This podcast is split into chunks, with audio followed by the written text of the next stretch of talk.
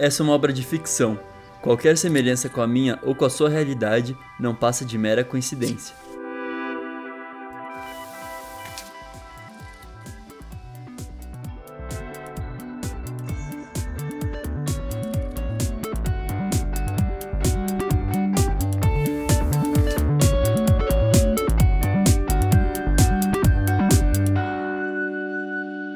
Minha Playlist Infinita, por Jean Vitor Chican.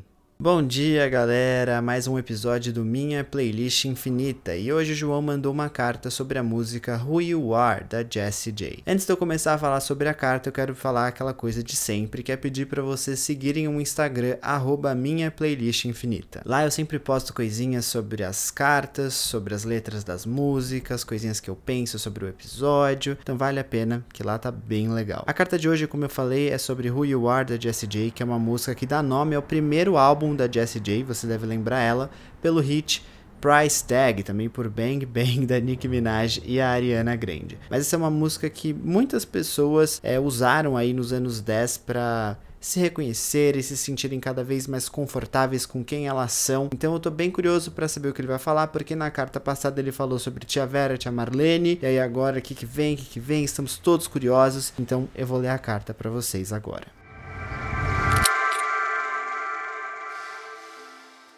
Eu te prometi que essa carta que eu estou descrevendo agora teria relação com a última. E o que acontece é que, com os meus 11 anos, eu já fiquei muito bravo com os meus pais por eles não terem defendido a tia Vera e a tia Marlene e terem deixado elas irem embora. Hoje eu consigo ver o quanto eu já tinha uma visão de mundo muito legal, mas o ponto é bem esse. Essa visão era de mundo, não era sobre mim. Isso me afetou bastante quando eu tinha lá pelos meus 15 anos eu fui entender que eu sou como a tia Vera e a tia Marlene. Eu sou gay. Na carta de hoje eu vou te contar como que eu descobri isso e o que eu senti quando isso aconteceu. Então você já deve estar se perguntando por que, que eu não escolhi Born This Way da Lady Gaga ou qualquer outra música de orgulho e força LGBT. E a resposta que eu te dou é que esse momento não foi um momento de força na minha vida. E também não é um momento em que eu me orgulho. Inclusive é uma coisa que eu tento esquecer até hoje pelo fato de de ter sido tão difícil e doloroso entender o que estava acontecendo comigo. E Who You Are, da Jessie J, foi a música que me acompanhou nesse processo e me ajudou a não desistir.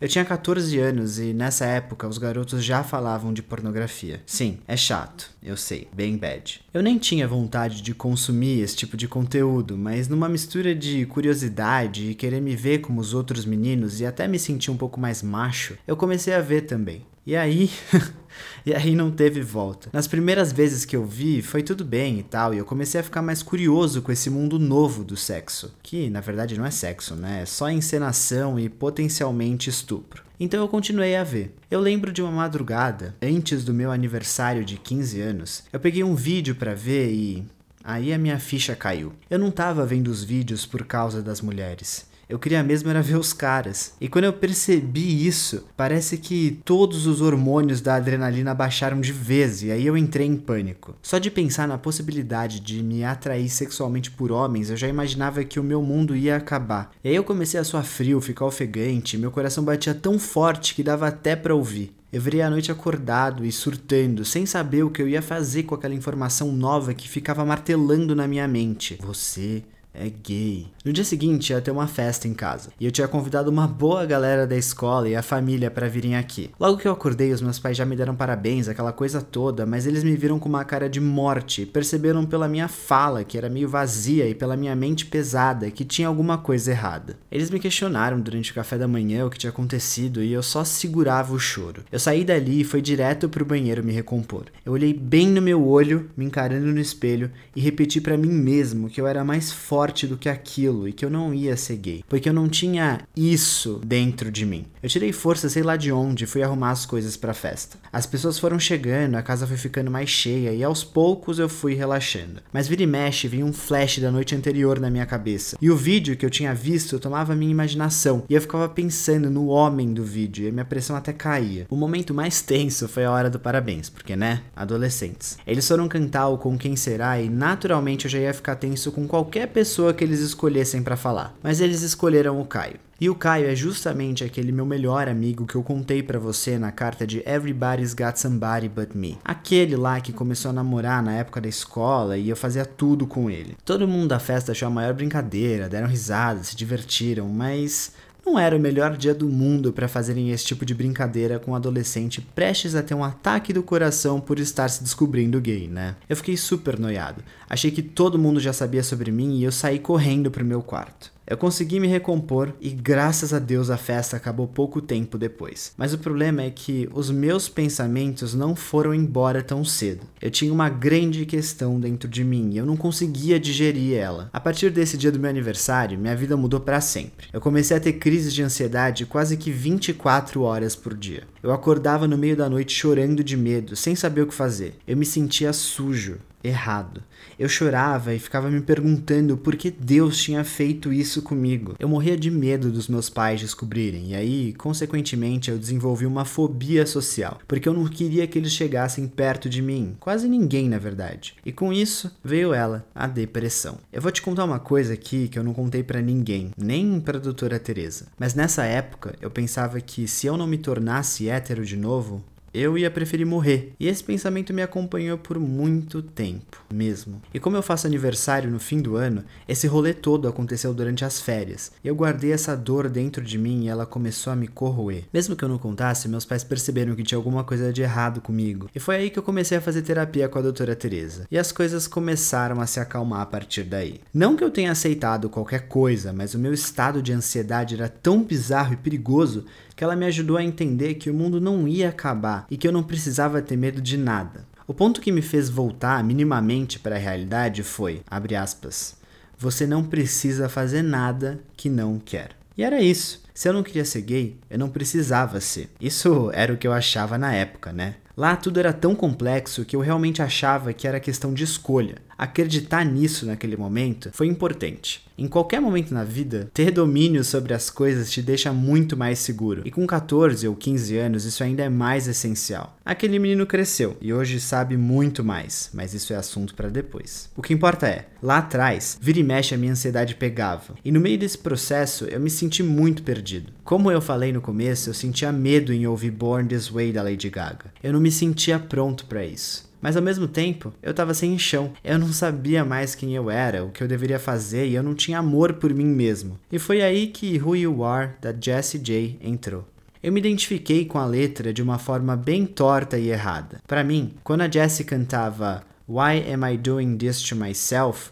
Losing My Mind to a Tiny Error, que em português é Por que eu tô fazendo isso comigo e perdendo a minha cabeça por causa de um pequeno erro, eu lia como Por que, que eu tô me perdendo por uma falha que eu posso corrigir? Já achando que ser gay é uma falha, né? O que, enfim, assunto para depois. Don't Lose Who You Are, que é Não Perca Quem Você É, era a minha frase de força quando eu tinha pensamentos horríveis sobre estar tá me descobrindo como homossexual. E foi com essa música que eu me machuquei muito como você percebeu. Foi com ela que eu passei a acreditar numa cura gay. Mas também, mas foi também com ela que eu consegui amolecer meu coração. E aos poucos, eu comecei a entender que a mensagem dela era outra. Foi ela que me deu a paz de entender que tá tudo bem, não tá tudo bem, e que eu não precisava ter as respostas para tudo naquele momento. Foi com ela que eu aprendi a não machucar o meu próprio corpo. Com o tempo, a música me curou, não de ser gay, mas dos meus pensamentos ruins e me mostrou que tá tudo bem ser quem eu sou. Mas isso demorou. Eu tive que ouvir por uns bons anos até aceitar tudo o que a Jessie J tava me dizendo. E esse lance de cura gay foi real, mas eu te conto na próxima carta.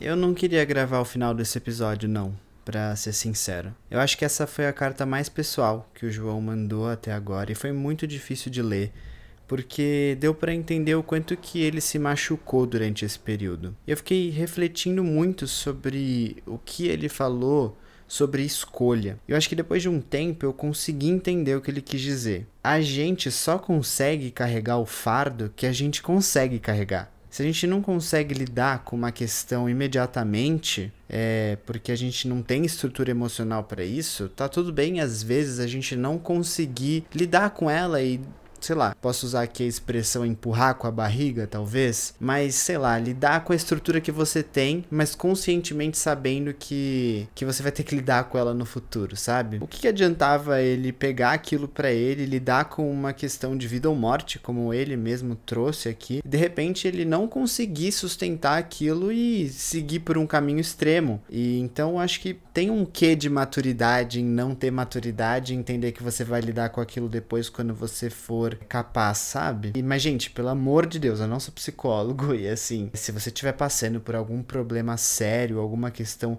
extrema desse tipo, por favor, fala com alguém que você confia, se possível até com um profissional, porque isso é muito importante, assim. Ele contou a experiência dele, né? E como que ele fez para lidar com isso, e ele mesmo procurou profissionais de alguma forma. Então, não fiquem sozinhos, gente, falem. Enfim, fiquei muito triste também por ele não ter conseguido se relacionar com Born This Way, que seria uma música muito mais legal, seria um momento muito mais bonito, que nem aqueles de filmes que a gente vê, que nem, sei lá, em Love Simon, que ele sai da casa dele cantando aquela música que I wanna dance with somebody, sabe? tipo, não é bonito assim para todo mundo, na verdade para a maioria das pessoas não é. E pro João foi não foi bonito de uma maneira diferente. Mas que bom que a Jessie J tava por ele de alguma forma, isso também é muito positivo. Eu não consegui pensar aqui em algum filme ou alguma história que pudesse se relacionar com isso. Eu pensei até em As Vantagens de Ser Invisível, que tem o namorado daquele garoto lá que bate nele, ele super não consegue lidar com essa questão, mas eu acho que não tem a ver aqui com o que o João contou pra gente. Acho que é uma outra vibe. Se vocês tiverem alguma coisa, alguma indicação, podem mandar, porque dessa vez eu realmente não pensei em nada. Mas eu gostei bastante dessa carta e tô ansioso para ver o que ele vai falar na próxima. Então eu vou parar de falar, senão esse episódio vai ficar muito grande. Um beijo e até a semana que vem.